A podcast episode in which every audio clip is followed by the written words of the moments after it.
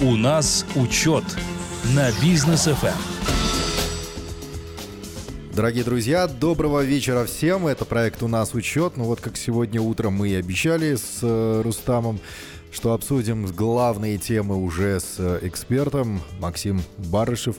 У нас в студии готовы мы все обсуждать. Что же там нового нам приготовили наверху? Максим, добрый вечер. Очень доброго вечера, уважаемые э, слушатели лучшего э, бизнес-радио Бизнес ФМ. Даниэр, приветствую. И сегодня э, действительно важные темы, нужные темы. И э, надеюсь, нас сегодня будут служить также госорганы, э, потому что для них будет несколько э, посланий. Так, э, ГСМ горюче-смазочные материалы. Они горючие, они смазочные. Вот только что смазывают и для чего? Для того, чтобы мы легко катались или же для другого? А, Максим Анатольевич, ГСМ будет дорожать.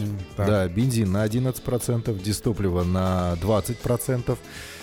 Что-то как-то это э, не вселяет в нас э, оптимизма. Да, и главное, а, чем, чем это мотивирует наши а, госслужащие, а, повышение цен на дистопливо и на бензин, мотивирует тем, что у наших соседей стоимость, наверное, на топливо выше, чем у нас, и у нас с, вывозят это топливо с приграничных территорий и продают уже на территории сопредельных стран. Да. Вот, ну, такая глупая отмазка на самом деле. Э, что читал сегодня, что 5 э, литров э, заливает, приезжает там какой-то грузовик угу. и ездит туда, сливает туда-сюда. Вот, так как у нас границы условно там открытые, можно заезжать, выезжать сколько угодно раз. Так. Вот, ну, то есть, и получается, на, на такой челнок туда-сюда. Да, туда, туда-сюда. Здесь заехал угу. подешевле, заправился, там в. России потом ездит.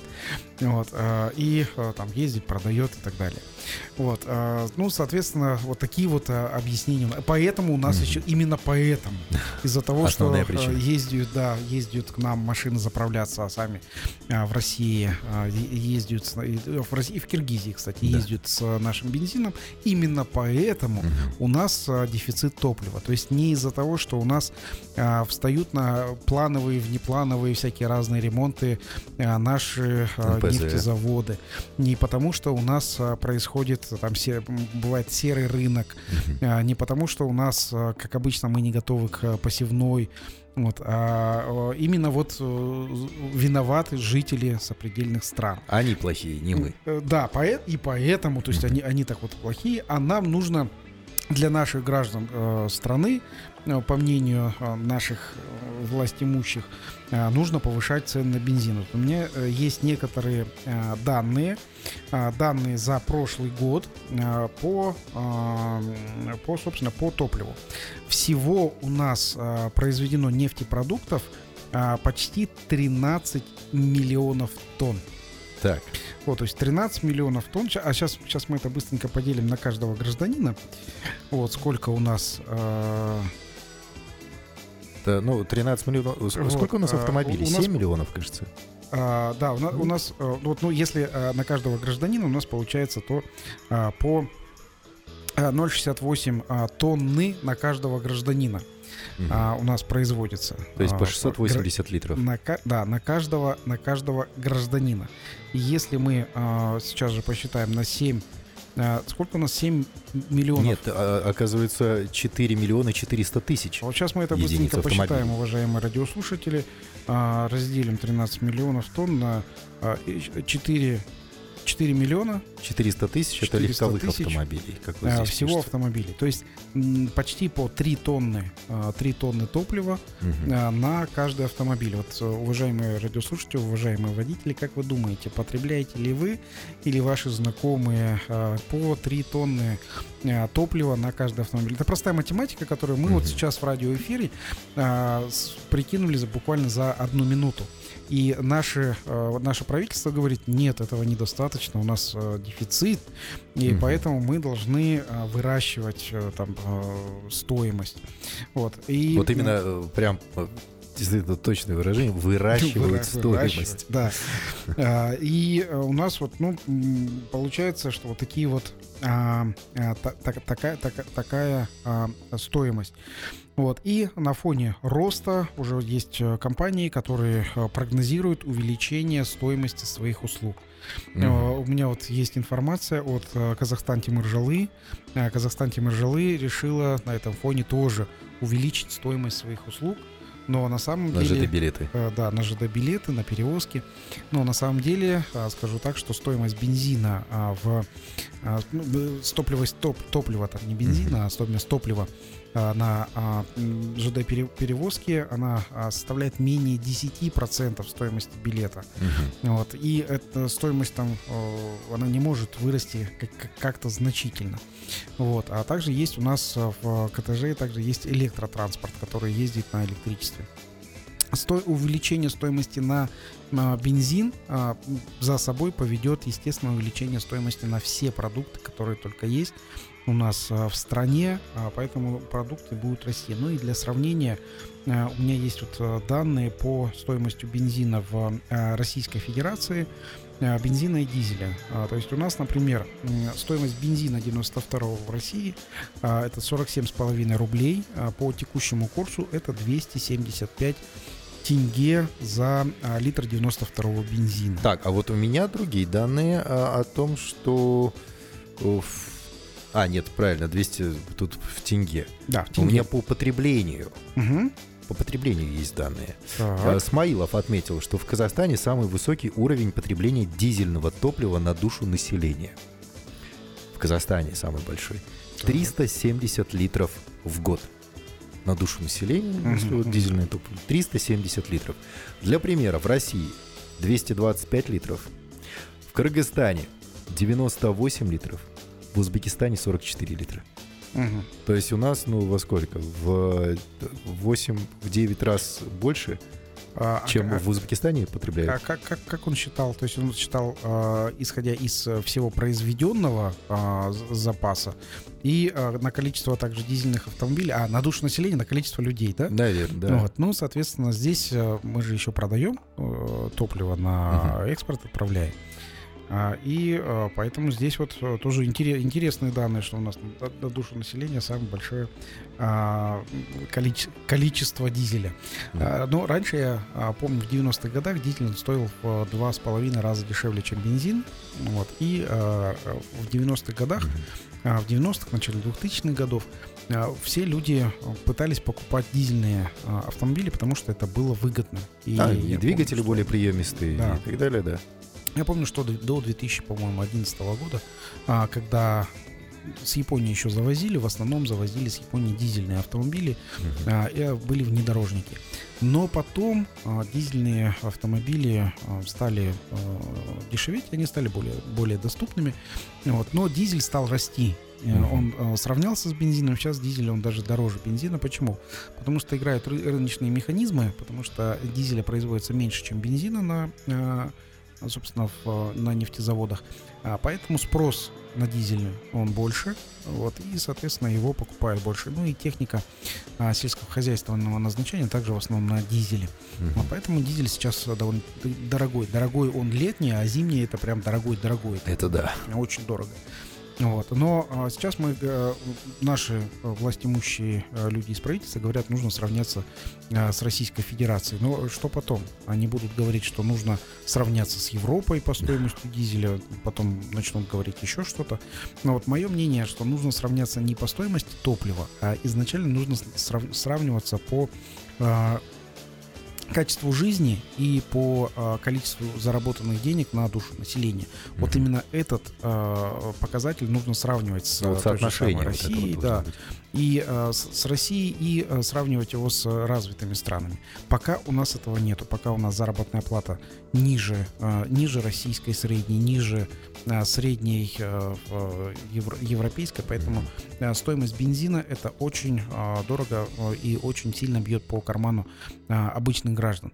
Но сразу же предлагаю альтер, альтернативное, э, если это не, если невозможно сдержать э, стоимость э, топлива, то сразу же альтернатива необходимо отменить налог на транспорт. Да. Вот, э, если а, повышается стоимость топлива, то все остальные сопутствующие налоги необходимо отменять. Это будет справедливо с точки зрения государства, это будет справедливо а, с точки зрения а, Министерства экономики, Министерства финансов. Ну и оплата налогов, она будет э, точнее не налогов, а вот эти вот поступления, они будут намного-намного э, более прозрачными, потому что заправлять э, автомобиль в любом случае нужно, а налоги иногда не уплачиваются, к сожалению. Да. Тем более на автомобиль. Я сам, вот каюсь, забыл оплатить до 1 апреля, слава богу, что там до 3 продлили вот срок оплаты, когда увидел, что пришло мне сообщение вот это вот, э, хватался за голову, вот, и, ну, успел оплатить. Но вот тут даже вот этот вот момент, что ты можешь забыть платить. Да, а за, забыть заправить автомобиль ты, ты никак всегда, не можешь. Да. Вот я, я сейчас э, хочу подобрать э, информацию. Э, сейчас пришло в голову посчитать э, количество налогов, которые э, в топливе у нас в Казахстане, угу. и количество налогов, которые в топливе э, находятся в э, Российской Федерации. О. Э, дело в том, что э, у нас на нефтедобычу и э, продажу нефтепродуктов у нас в Казахстане тоже довольно-таки большие налоги. Себестоимость а, примерно во всем мире одинаковая. То есть добыча нефти, ее переработка и а, продажи бензина, дизельного топлива конечным потребителям во всем мире примерно одинаковая. Это зависит от качества нефти. Да, у нас нефть, она хуже, чем во всем мире. Вот, а, но, соответственно, а, логистика, транспортная доступность от нефтезаводов а, до конечного потребителя, она минимальна. То есть не нужно нефть грузить на танкеры у нас в Казахстане, не нужно ее везти куда-то там за, за, за границу или в конкретном случае с Европы привозить эту нефть откуда-то из-за границы, да. ее перерабатывать. А, и а, продавать населению. У нас это все есть внутри страны, у нас все это доступно. И а, три действующих крупных нефтезавода, а также там, по-моему, четыре малотоннажных нефтеперерабатывающих заводов, которые могут достаточное количество переработать нефть. Вот, кажется мне, вот есть у меня такое внутреннее чувство, что цены на нефть это все-таки какой-то заговор нефтяников, заговор людей, которые хотят а, получать сверхприбыли от а, владения или же нефтеколонки, нефтекачки, или же а, нефтезаводов, а, которые уже дальше, они, а, может быть, я так а, допускаю, что может быть, они диктуют свои условия, что они будут а, производить нефть в достаточном количестве, но при определенных, а, при определенной стоимости. И а, сейчас вот они пытаются про пролоббировать свои интересы стоимости а, на там от 10 до 20 процентов а, выше, чем было раньше. То есть это, эти предельные цены. Итак, друзья, продолжаем. Проект у нас «Учет на бизнес FM» с Максимом Баржевым. Обсуждаем тему подорожания ГСМ, которая нам вот предрекли в ближайшее время. До 7 апреля у нас там, получается, все это будет обсуждаться, а потом планомерно вводиться. Будем платить за бензин и дистопливо больше. Ну, а... раз это а, обсуждается, я думаю, есть шанс есть шанс убедить, чтобы а, больше не платить, а, а ввести какие-либо контрмеры. А, контрмеры, которые, допустим, как, как вариант, если мы говорим, что чего, чего боятся наши властимущие, они говорят, заезжают автомобили из-за границы и заправляются несколько, ну, несколько раз. Вот, соответственно, здесь мы же у нас же цифровое государство. Мы же можем знать, э, что комп- э, машины там несколько раз заезжают, э, заливаются, выливаются. Вот. А здесь же можно поставить ограничение, что, допустим, автомобилю проезжать границу а, там в обе стороны можно с каким-то периодом. Например, заехал в Казахстан, mm-hmm выехать он может, там, допустим, если на своем автомобиле, не ранее, чем полночь там, следующего дня. То есть а, определенные такие ограничительные меры, они а, вполне возможны и вполне допустимы. А, раньше было... А, с чем я хочу сравнить? Я хочу сравнить с так называемым визовым туризмом. А, это означает, что если человек живет в одной стране по, по ну, виду на жительство, ему необходимо куда-то выехать. Туда. И раньше было, как он доезжает до страны, собственно, и угу. получает штамп и разворачивается дальше, выезжает из этой страны. А, не, а, не находясь в этой стране долгое время. Сейчас, в настоящий момент, а, для таких людей был принят там, закон, вот, когда человек должен выехать, переночевать и обратно вернуться.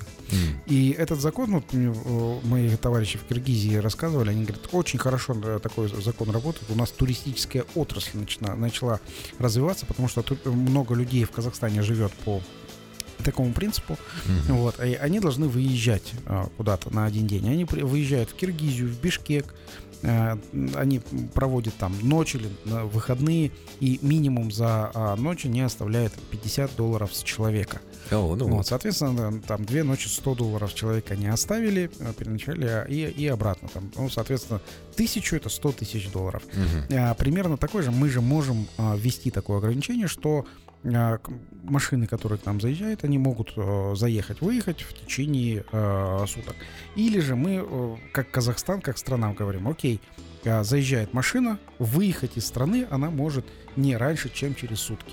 Мгм. Теоретически это возможно. Это может быть, вот как, как думаете, Даниэль, может ли это быть а, определенной мерой по защите а, нашего топливного рынка? Я думаю, да. Я бы еще автомобили взвешивал. Как, э, как- с каким весом заезжаешь, с каким выезжаешь. Ну, чтобы понятно было, да? Потому что если автомобиль один и тот же заезжает там при весе там, в 2,5 тонны, а выезжает 7,5 тонн, и так делает постоянно, ну, значит, вопросы должны возникнуть. Да. Вот, э, что делать Да. нам дальше, с, э, кстати, по поводу налогов? Сколько по- налогов по поводу- в российском бензине и в нашем? в российском еще не нашел. Тут у нас так, у вас мало рекламы на бизнес FM. Тут слишком быстро она закончилась. Вот поэтому в России, в России не нашел, но у нас а, в Казахстане а, в цене топлива так Мгм. или иначе до 60% разных а, акцизов, налогов и так далее. То есть до 60% а, уходит государство. То есть это налоги, акцизы, а, э, оплата за переработку ну, и так далее. Вот, соответственно, здесь вот э, уже пи- 50 50-60% уже мы отдаем. То есть это не себестоимость топлива, у нас уже такое большое количество. Э, Уважаемые э, автолюбители, те, кто сейчас находится в автомобиле, имейте в виду, что когда вы заправляетесь, вы заправляетесь там, допустим, 92 по 180 тенге, 100 182 тенге, из ваших денег, которые вы заправляетесь, у вас 50-60% идет на а, это государство, акцизы и так далее, и еще 12 идет в виде налога на добавленную стоимость. Так, а мы планируем еще э, налоги туда, наши с автомобиль. А может им Да, того, что есть, и так хватит? Вот, а, я считаю, что им этого даже, даже более чем достаточно. Вот, а, там же самая главная мотивация, что у соседних стран дорого. Вот, поэтому, поэтому У здесь вот соседних это- стран и зарабатывают больше. Давайте на Да. это ориентироваться. Вот, давайте, давайте ори- ориентироваться на а, фонд заработной платы и увеличим а, людям заработную плату. Но об- обычно же у нас как а, делается по заработной плате? Увеличивается там условно цена минимальной заработной платы. И Мгм. говорят, вот минимальная заработная плата теперь, у- теперь увеличивается. А, тоже вот про заработную плату расскажу, как у нас а, работает. У нас есть система управления рисками в Комитете государственных доходов, которые разработали по системе управления рисками. А, все предприятия, они а, оцифрованы и э, исходя из их налогов и отчислений на заработную плату идет наблюдение за предприятием. И по системе управления рисками нас, нас налоговики, вот нас предприниматели, как видят? Вот, э, они видят отрасль, и в отрасли есть а, среднее медианное значение а, условно заработных плат. Мгм. А, так как мы сдаем а, отчеты в налоговую, мы сдаем в том числе так называемую 200-ю форму, а, в которой а, оформлено а, именно все наши вот, а, сотрудники и количество их а, там, за- заработных плат идет в а, этой, этой форме. Дальше а, эта форма попадает а, в а, комитет госдоходов, Мгм. где видно количество людей и, и ну, условно среднюю заработную плату. По отрасли они видят, что средняя заработная, на, средняя заработная плата на человека в э, этой организации, э, э, они уже это видят и сравнивают с аналогичными организациями в этой отрасли. В этой отрасли, в, этой, в этом регионе. У них они видят отклонения, у которых э, высокая заработная плата, они э, этих не трогают. Но Мгм. они видят также отклонения, где заработная плата ниже.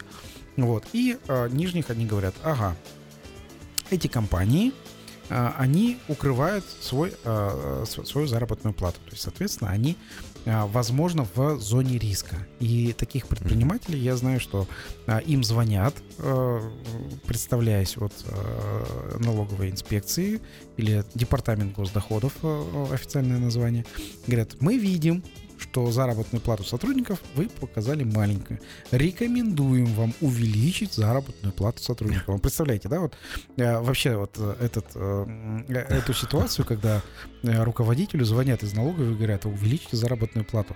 Я, например, как руководитель, ну, у нас выше средней, правда, э, Мгм. заработной платы по стране.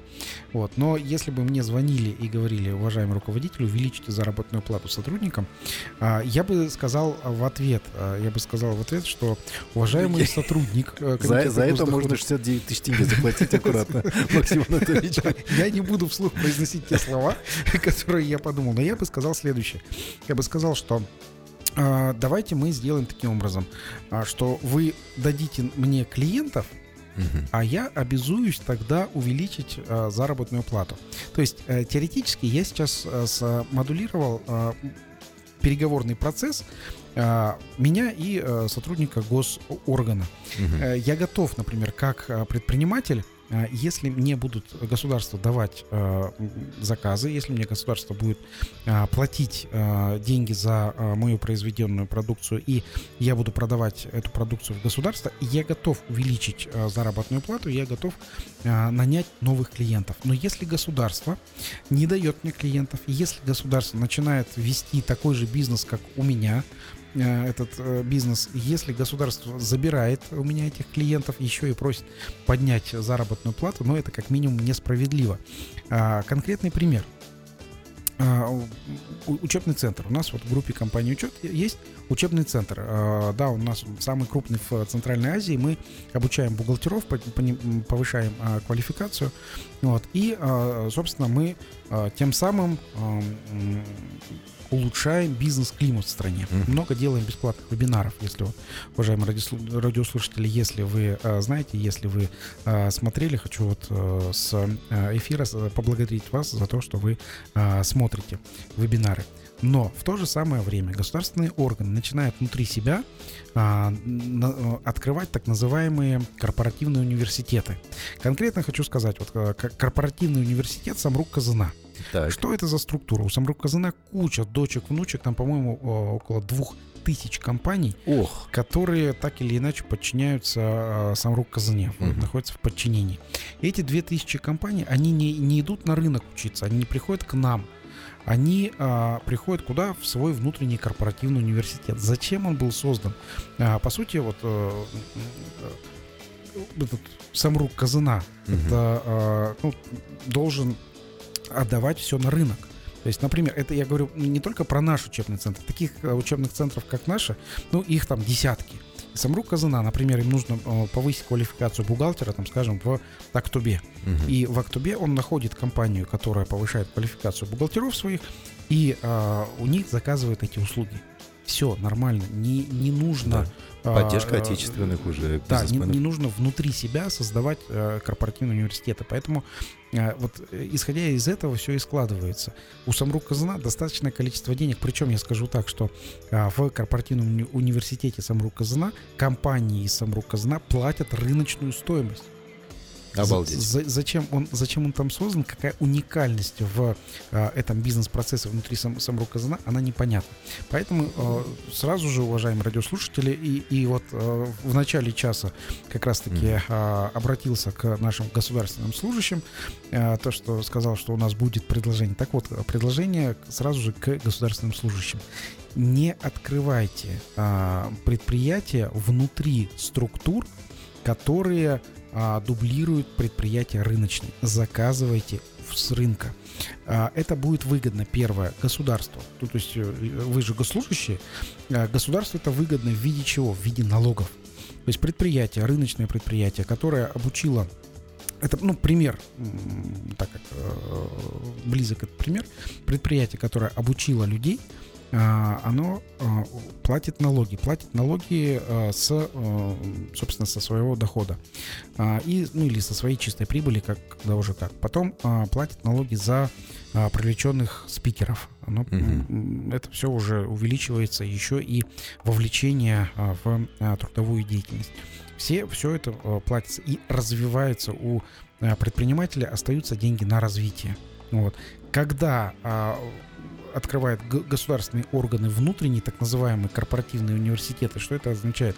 Это означает, что с рынка забираются деньги. То есть э, предприятия, которые работают, они не платят налоги, они не а, нанимают новых людей, они, а, получается, ну, э, терпят убытки. И а, многие предприятия из-за этого они начинают закрываться. Так вот, Самрук Казана, обращаюсь конкретно к, а, к вам, уважаемые руководители Самрук Казаны, а, перестаньте развивать а, внутренний корпоративный университет Самрук Казана, отдайте всех клиентов э, этого корпоративного университета на, э, на рынок. У нас э, много компаний, mm-hmm. которые готовы обучать ваших специалистов, готовы повышать квалификацию ваших специалистов, готовы участвовать в, в развитии всего государства в, этому, в этой области. Ну, там же как фонд благосостояния, да? Он еще Может, называется, да, фонд благосостояния. Может быть, тогда и благосостояние увеличится у нас, если качество обучения э, будет соответствующим. Ну вот, кстати, нашел я эту ну, новость вот в тему того, что э, повышение, ой, точнее, да, повышение зарплат э, работодателей перед своими сотрудниками. Еще 23 марта э, Тамара Дусенова выступала на эту тему.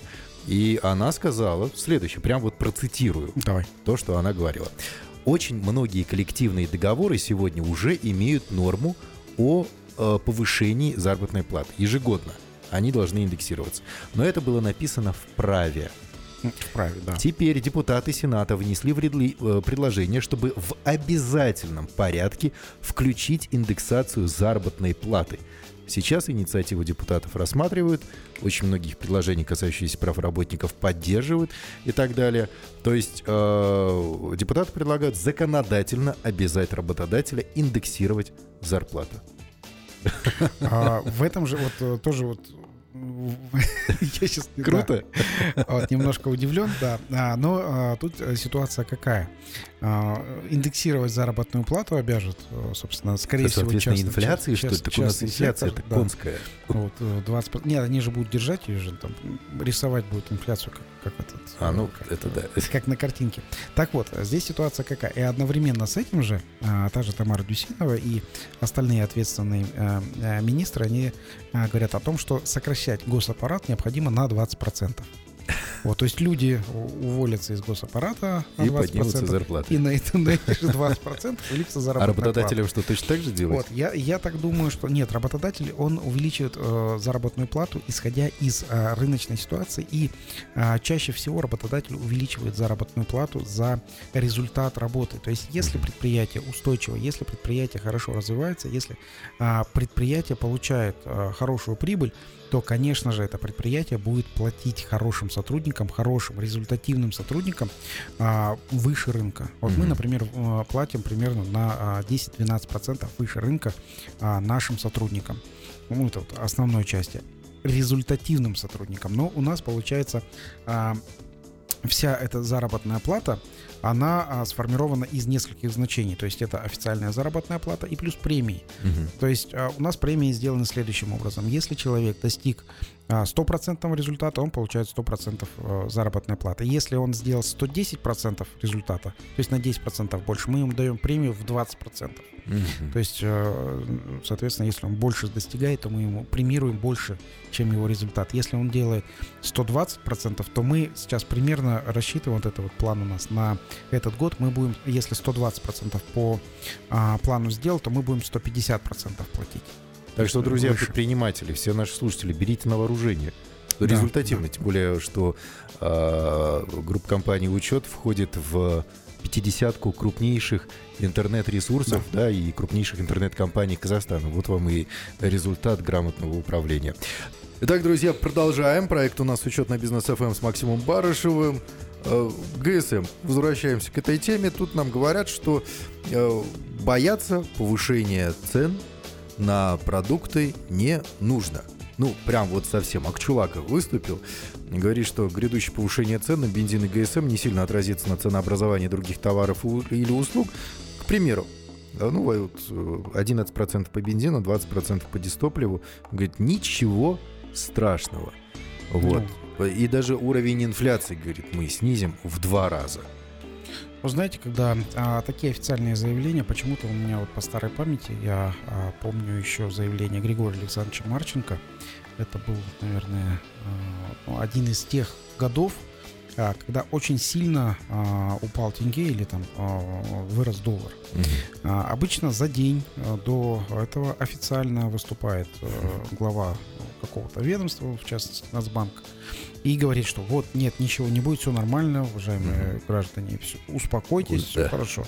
И мы знаем, что на следующий день будет все вот, вот сильно нехорошо. Здесь примерно, я думаю, что ситуация примерно такая же, когда а, министры выходят с успокаивающими речами, что все будет хорошо, вот, а, скорее всего, все уже плохо, а будет дальше еще хуже. Почему а, а, я это вижу? Потому что а, когда все хорошо, министр ничего не говорит.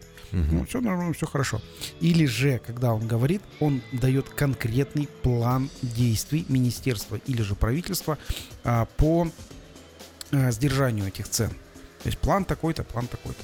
Вот. если бы меня спросили, какой э, план действий, то я бы сказал, что необходимо что-то и как-то делать. Вот, спросите меня. Я, я, я вот всегда э, в таких случаях, когда выходят и нас успокаивают, всегда говорю, ребят, власти, чиновники, вы, когда приходите, вы успокаиваете. Так дайте нам успокоительное. Чего вы нас слабительным кормите? Да-да, вот точно. Что нам делать, Максим Анатольевич? А, здесь вот э, корень проблемы, которую все уже озвучивают, соответственно, мы ее примем за а, данность.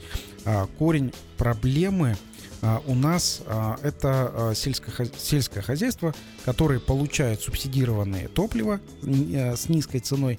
И в этом уже получается как будто бы корень проблемы, что вот э, по низкой цене получается 430, сколько-то там, 430 тысяч, тонн, да, 430 тысяч тонн, да, да, а, да, вы, да. выходит у нас а, в рынок по субсидируемым угу. ставкам. Так. И, а, соответственно, здесь мы уже а, получаем перекос. Естественно, кто-то его ворует, естественно, кто-то его пытается продать по рыночным ценам угу. или дельту поймать между там дешевле рыночной, а, а так вот это а, че, происходит через эти а, чек, ну как они, чеки, получается, mm-hmm. которые на заправке на дистопливо.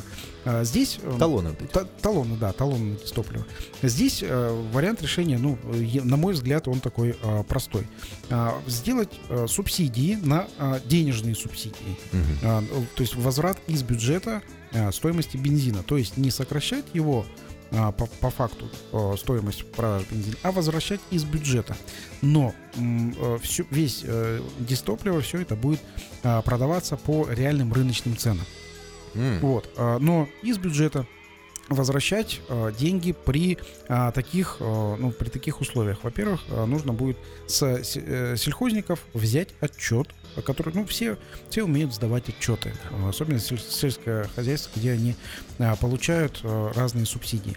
Вот, в отчете должно э, содержаться там количество техники, потребление топлива, и, э, ну и так далее. То есть первое количество техники и потребление, потребление топлива, сколько они потребили. Это можно mm-hmm. сделать через фискальные чеки или еще лучше это делать через э, электронный счет фактуру. То есть есть такой документ. А второе это количество земли. То есть если у, у вас 15 соток земли, у вас 50 тракторов, ну, соответственно, наверное, это не так. Вот. Если у вас там 10 тысяч гектар, угу. то это уже э, как-то коррелируется. Вот, соответственно, здесь уже э, количество земли тоже необходимо указать в э, этом э, отчете. Ну и, конечно же, количество персоналов, которое задействовано на этой технике. Угу. То есть, если у вас 50 тракторов, у вас должно быть трудоустроено реально официально э, 50 человек, которые, э, которые используют эту технику в, э, в назначении, э, бизнес-назначении. Да. Если у вас якобы 50 тракторов, а работает 2,5 там, человека, то, соответственно, нет, у вас, скорее всего, а, два трактора, а все, все, все остальное это пририсовки. И здесь взаимодополняющие, взаимно, взаимно исключающие вот эти вот отчеты, вот, они а, могут во-первых, дать полную э, ясную картину по количеству задействованной техники, по количеству задействованных э, людей, Мгм. вот, и а, дальше государство будет субсидировать уже просто э, рыночную цену. Не будет воровства, не будет перекосов, и топлива хватит для всех. Логично. Вот, э, это такое вот э, предложение, которое а, на виду. Ну и, конечно же, э, отменить налог на транспорт. Отменить налог на транспорт и в, просто внедрить его в а, цену на топливо. Да, и тогда, Да, тогда да. точно все это будет оплачиваться, все это будет в белую, все это будет просто. Вот. А, так, ну что ж, вот такой вот лайфхак для э, наших министерств, а теперь лайфхак для наших предпринимателей, для слушателей, друзья. Переходим к нашей традиционной рубрике. Лайфхак от Максима Барышева. Так, сегодняшний лайфхак от Максима Барышева. Мы поговорим о том, ну, во-первых, э, совсем недавно вышла новость о том, что Китай заполонил рынки Российской Федерации вообще полностью практически, но и заполнил, заполонил рынки э, Казахстана своими автомобилями. Да. Да, китайский автопром сейчас развивается. У нас вот Рустам Тимирханович смотрит на китайцев и прям всерьез уже задумывается купить китайцев. Ну, там, естественно, топовый топ-топ. Да, у А нас... ну он богатый человек. А, Арманджан Мерикеевич совсем недавно купил себе аналог Rolls-Royce Cullinan, да, электрический, там как-то танк он называется или что-то, да, тоже шикарный. что-то непроизносимое. Да. У нас это до сих пор- Хонси. Э, Вот, шикарный автомобиль. Да, это сложно найти в, в- интернете. Да. То есть я, не- я не нашел, где он продается. Транскрипцию вот эту вот. Да. А, Они заполонили все это в несколько раз, в 9 что ли раз выросло а, количество автомобилей, приобретаемых э, китайского производства в Казахстане.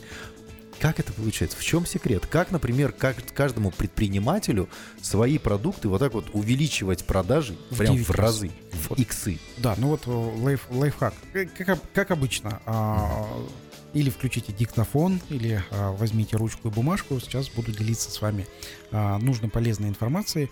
Ну, во-первых, хочу пожелать каждому предпринимателю, чтобы э, у, у- них э, вырос бизнес примерно э, в 9 раз, как выросло количество китайских автомобилей, которые ввезенные и проданные здесь на территории Республики За год. Казахстан. За год, да, за год. Не просто навсегда, а за, а, за год. Так вот, чтобы это сделать, и хочу поделиться лайфхаком, как мы это сделали в учете, и пример приведу автомобилей. Вот. А, Чтобы организовать а, такой рост, необходимо, первое, на первых уровнях а, заботиться о продажах. То есть первое, то, что вы должны делать в, режим, в, момент старта бизнеса, это должны научиться продавать продукт хоть какого качества, чтобы э, базово этот продукт решал задачи а, для ваших клиентов. Качество может быть любое, главное, чтобы клиент уже был готов покупать, чтобы он платил вам деньги. То есть вам первое, перво-наперво а, необходимо научиться продавать, то есть прокачать свой, а, а, свой а, уровень продаж. А, как а, вы понимаете, что вы уже научились продавать? А, Вы понимаете это тогда, когда у вас есть прогнозируемый денежный поток. То есть, например, а, вы влили в маркетинг там миллион тенге, у вас прогнозируемый де- денежный поток идет после этого вливания там 20-30 миллионов тенге, уже денежный поток пришел. То есть это значит, вы уже научились продавать. Вот. и Как понять, что вы не научились продавать? А, Вы э, тратите э, в разные каналы, э, в разные вещи и не знаете, откуда у вас пришли клиенты. Это значит, вы еще не научились. Самое главное понимать, откуда у вас э, приходят клиенты, А, контролировать каждый приток клиентов, откуда он пришел. То есть он может может прийти из а, там из интернета, э, если вы дали там э, рекламу, он может прийти из если вы продаете а, свои товары на а, Озон, Wildberries или на Каспе, может м, клиенты приходить оттуда. Если у вас есть прогнозируемый уже понятный поток а, денежный, именно денежный, то есть за продажи товаров, вы уже можете следующим шагом улучшать качество товаров и расширять линейку товаров. То есть первое, вам научиться необходимо продавать на самом базовом, самом первом уровне, а потом уже дальше улучшать. И если вы научились продавать не самый лучший по качеству а, продукт, это уже круто, потому что следующее улучшение качества вам приведет новых клиентов, а, у вас а, расширится рынок и у вас а, появятся а, довольные клиенты, которые будут рекомендовать уже ваш продукт другим. Вот, соответственно, вот в этом и э, весь лайфхак. Чтобы вырасти в 9 раз, э, на э, самом старте научитесь продавать, научитесь отслеживать клиентские потоки. Не тратьте время на то, что вам не нужно, друзья. Если вам нужны продажи, ну и вот такие вот иксы в продажах, берите на вооружение. Классный лайфхак. Что ж, спасибо большое. Следующая неделя я более чем уверен, будет богата на события. У нас новое правительство. новое, новое, оно старое, на... новое старое Да, новое старое правительство. А насколько вы поменяли? Даже, по-моему, на, На 10% не поменяли. На его. 8,6%. Там подсчитали ребята, журналисты Да. уже. Два министра поменялись. Ну вот как-то так. Мы ожидали прям как, как будет у Цоя, да, перемен. Перемен, ну, перемены у нас, к сожалению, не сложились. А, Вот, эм, будем работать. Ну, дадим этому правительству полгода. Вот, а полгода это и посевная, и уборочная. Вот, соответственно, А там посмотрим. еще э, оно отопительный сезон, это все-таки больше, наверное, к э, Следующий Акимам. Да. Что ж, спасибо большое, Максим Анатольевич. Друзья, напомню, Максим Барышев э, сегодня делился э, с нами своей экспертностью. Спасибо большое. Встретимся на следующей неделе. Всем удачи, всем пока. Пока.